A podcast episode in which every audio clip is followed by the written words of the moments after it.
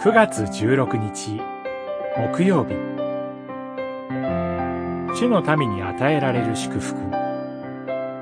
詩編114編。イスラエルはエジプトを。ヤコブの家は異なる言葉の民のもとを去りユダは神の聖なるもの。イスラエルは神が治められるものとなった。114編、一節、二節。詩人は、バビロン捕囚から解放され、ユダの地に戻った民の一人でしょう。彼は今、出エジプトの出来事を解雇しています。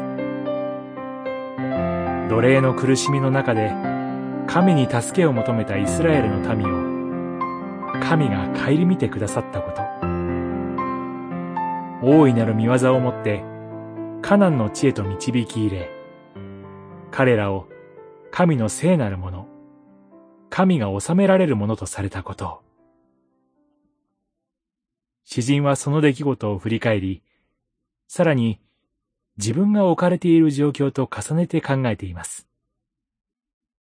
かつて、神がご自身の民になさった祝福の見業を覚え、今の自分の立ち位置を確認し、同じように神が自分たちを顧みてくださると信じて、神の見業を称えています。